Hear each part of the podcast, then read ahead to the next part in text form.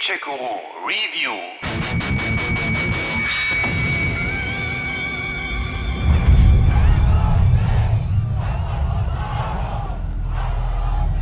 Das Call of Duty 4 Modern Warfare 2007, das mit Abstand beste Spiel der Shooter-Serie war, durfte wohl niemand ernsthaft bezweifeln. Damit kehrte man damals endlich den ewigen WW2-Szenarien den Rücken und packte das Game in ein modernes Umfeld. Zwei weitere Modern Warfare-Teile folgten dann 2010 und 2012. Woher weißt du das? Na, alle natürlich selber gespielt. In den letzten Jahren verfiel die Reihe aber in einen routinierten Trott ohne große Innovationen. Und als dann der letzte Teil, Black Ops 4, ganz ohne Solo-Kampagne einen auf das gerade angesagte Battle Royale machte und seine Fans obendrein noch mit mehr und mehr Mikrotransaktionen verärgerte, war Schluss mit lustig. Das ist noch nicht vorbei. Vertrau mir. Hab ich immer. Wohl auch deshalb will Activision jetzt schleunigst wieder an die alten Erfolge und Traditionen anknüpfen und sich mit der Call of Duty Community versöhnen. Und womit ginge das besser als mit einem Reboot der Modern Warfare Reihe? Der dann auch einfach nur Call of Duty Modern Warfare heißt, ganz ohne Zahlensalat. Dann schauen wir mal, ob das mit der Versöhnung auch geklappt hat und werfen einen Blick auf die Solo-Kampagne. Dies ist kein Krieg des Glaubens. Wir vertreiben sämtliche fremden Mächte aus unserem Land. Al-Qatala heißt die Terrororganisation, die hier zu Beginn des Games das Böse vom Dienst verkörpert und denen jedes Mittel recht ist, um ihre Forderungen und Ziele durchzusetzen. Wir sind Al-Qatala.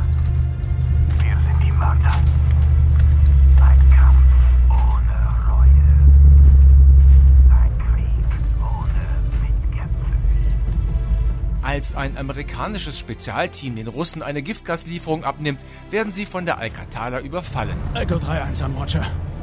Alex, was ist passiert? Terrorangriff. Mehrere Marines gefallen. Gas geklaut. Evakuieren, sofort. Wenig später dann gibt es einen Terrorangriff auf dem Piccadilly Circus in London, wo schwer bewaffnete Selbstmordattentäter wahllos in die Menge schießen und Sprengsätze zünden. Die Polizei hatte sie zwar schon vorher im Visier, greift aber zu spät ein. Polizei! Keine Bewegung! Die Hände hoch! Sofort! Auf den Boden. Sofort.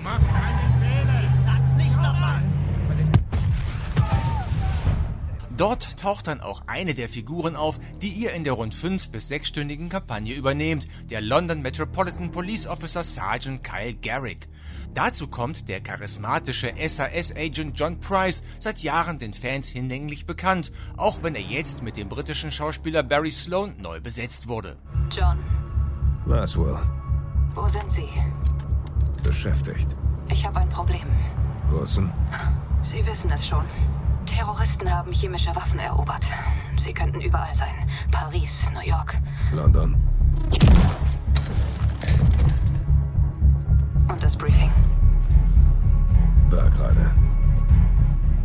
Ebenfalls spielbar ist der CAA Operation Officer Alex alias Echo 3-1, der sich im knallharten Außeneinsatz mit den Feinden seines Landes anlegt und hier dann später an der Seite von Farah Karim kämpft, der vierten Spielfigur, die ihr übernehmen könnt, der Anführerin, genau eine Frau, des Widerstandes im fiktionalen Land Ursikstan, irgendwo zwischen Nahost und Kaukasus gelegen. Diese Besetzung muss enden. Da sind wir uns alle einig, ja? Besetzung? Richtig. Ursikstan wiederum steht unter der Knute des russischen General Barkov, der dort mit seinen Einheiten und brutaler Gewalt die Bevölkerung malträtiert. Ich bringe Recht und Ordnung in dieses Land. Und kein Terrorist schadet meinem Land. Ich schütze Russland. So kämpfen wir dann an gleich mehreren Fronten. Da ist zum einen die Al-Qatala und ihr drohender Giftgasangriff, mit ihrem Anführer genannt der Wolf, auf der anderen Seite der Freiheitskampf der Osikstianer gegen die russischen Besatzer. Und irgendwo hängt alles zusammen, da Farah Karim auch die Al-Qatala bekämpft, da die dem Ansehen ihres Volkes schadet. Al-Qatala hat mein Volk in Verruf gebracht. Und wir bezahlen teuer für ihre Verbrechen. Ich will den Wolf bestrafen. So wechseln wir immer wieder die Schauplätze. Straßenkampf in London, wir fliehen aus der von Al-Qatala-Anhängern besetzten US-Botschaft in Ursikstan oder aus einem Folterkeller, jagen Kriegsverbrecher durch St. Petersburg, es gibt Drohnen- und Sniper-Einsätze, wir retten Geiseln, kämpfen uns durch eine Waffenfabrik und vieles, vieles mehr. 2-6 Echo im zweiten Stock für Evakuierung. Achtung, primärer Zugangspunkt ist sicher, aber das Fenster schließt sich sehr schnell. Roger. Aufsetzen in 3, 2, 6 Ende. Langweilig wird's jedenfalls nie, auch wenn die ganz großen Michael Bay-Momente und die Riesenspektakel-Überraschungen dieses Mal fehlen und das Geschehen gewohnt linear abläuft. Du tötest also Russen. Nur die Bösen. Dabei geizt das Game aber auch nicht mit Schockmomenten beziehungsweise mit Momenten, die doch ein wenig unter die Haut gehen. Und wo man im ersten Augenblick denkt, nee, das musste nun echt nicht sein. Da töten Terroristen wahllos Zivilisten, liegen tote Kinder am Straßenrand, müssen wir als Kind auf Soldaten schießen, werden Unschuldige auf den Straßen gehängt oder wird Farah Karim, also ihr, per Waterboarding gefoltert. Dieses Mal wird es schwer. Falsche Richtung, Farah. Du kannst nicht ewig die Luft anhalten. Und ab und zu macht euch das Game auch zum Mittäter. Etwa wenn ihr die Mutter eines Kindes töten müsst, weil die euch mit einer Waffe bedroht. Oder wenn ihr Zivilisten opfern müsst, dann lässt euch das Game gar keine andere Wahl. Wie sagt doch der Wolf in einer Szene? Wir sind doch alle Mörder. Damit überschreitet Modern Warfare hin und wieder bewusst Grenzen, sorgt dafür, dass ihr euch schlecht fühlt. Und auch wenn Price versichert, Selbst im Krieg gibt's Moral. So straft Modern Warfare ihn hin und wieder Lügen. So fragt dann auch Kyle Garrick in einem seiner weniger farblosen Momente. Und wo ziehen wir dann die Grenze, Sir? Du ziehst die Grenze. Wo immer du sie ziehen musst. Kyle. Letztlich muss einer dem Feind Angst vor der Dunkelheit machen. Wir werden schmutzig. Die Welt bleibt sauber. Das ist die Mission.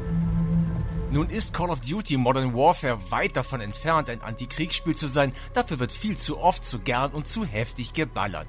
Aber es nimmt sich doch hin und wieder die Zeit, Motivationen zu erklären, etwa bei den Reisen in die Vergangenheit von Farah Karim, anzudeuten, warum jemand Terrorist wird und die Grenzen zwischen Gut und Böse zu hinterfragen, manchmal jedenfalls, und das gelingt auch nicht immer. Eins nach dem anderen. So werden die Russen zum Beispiel wieder mal als seelenlose Mörder dargestellt. Dass General Barkov aber auf eigene Faust handelt, wird erst gegen Ende wirklich klar. Und dass den Russen dann im Spielverlauf auch die Sache mit der Straße des Todes angehängt wird, 1991 hatten in Wahrheit US-Truppen im Zweiten Irakkrieg unter anderem auch Zivilfahrzeuge auf einer sechsspurigen Autobahn bombardiert, die daher den Namen Highway of Death bekam, das klingt alles schon ein wenig nach billigem Revanchismus. Ich weiß. Ich hab's immer gewusst. Spielerisch halten sich die Neuerungen in Grenzen. Wo es aber welche gibt, da machen sie auch Sinn. So könnt ihr euch zum Beispiel jetzt auch an Kanten aufstützen, was für mehr Präzision beim Zielen und für eine bessere Deckung sorgt. Außerdem trauen sich die Entwickler von Infinity Ward auch mal das Tempo rauszunehmen, statt auf bedingungslose Dauer-Action zu setzen. Wir gehen durch den Mond. Dort sind wir geschützt. Gehen wir.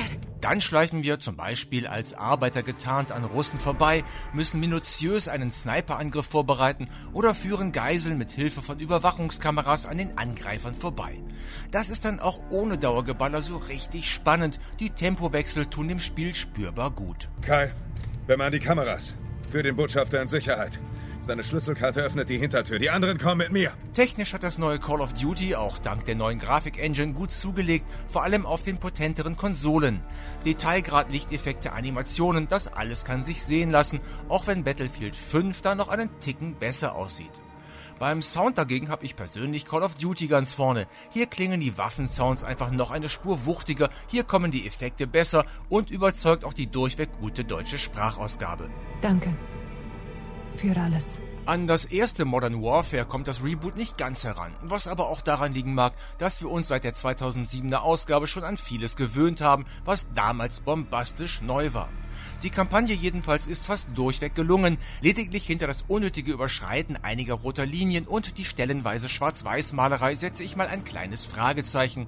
Schade nur, dass die Solo-Kampagne dann so kurz ausgefallen ist. Die Revolution beginnt jetzt, Schwester. Der Krieg beginnt jetzt, Bruder. Gamecheck Guru